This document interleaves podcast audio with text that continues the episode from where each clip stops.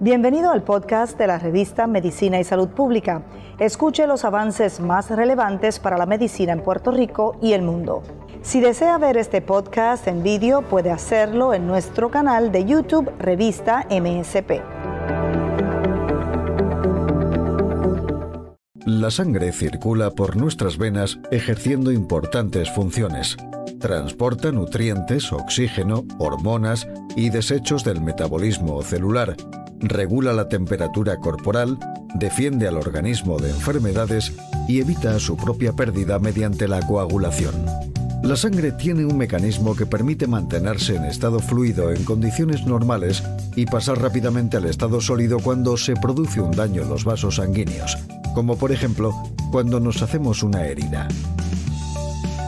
En ese momento, las paredes del vaso sanguíneo se contraen para reducir la pérdida de sangre y las plaquetas se aglutinan formando un tapón que evita el sangrado.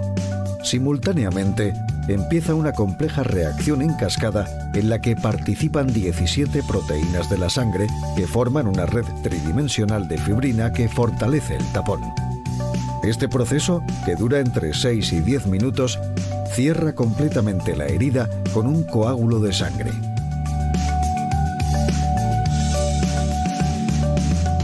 Pero ¿qué diferencia hay entre un coágulo y un trombo?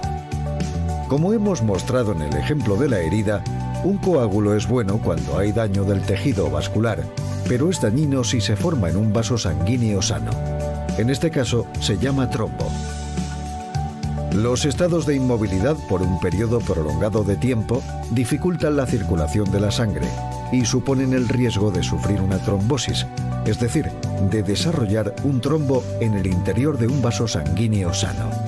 También existen determinados factores que predisponen o incrementan el riesgo de formación de un trombo, como por ejemplo el tabaquismo, la hipercolesterolemia, la obesidad, el cáncer, un trombo puede desprenderse, viajar en el torrente sanguíneo hacia otros órganos, como los pulmones o el cerebro, produciendo una complicación grave potencialmente mortal denominada embolia.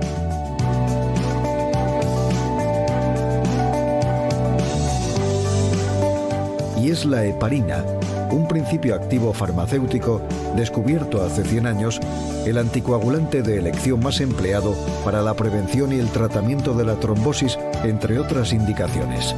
Cada año salva más de 100 millones de vidas.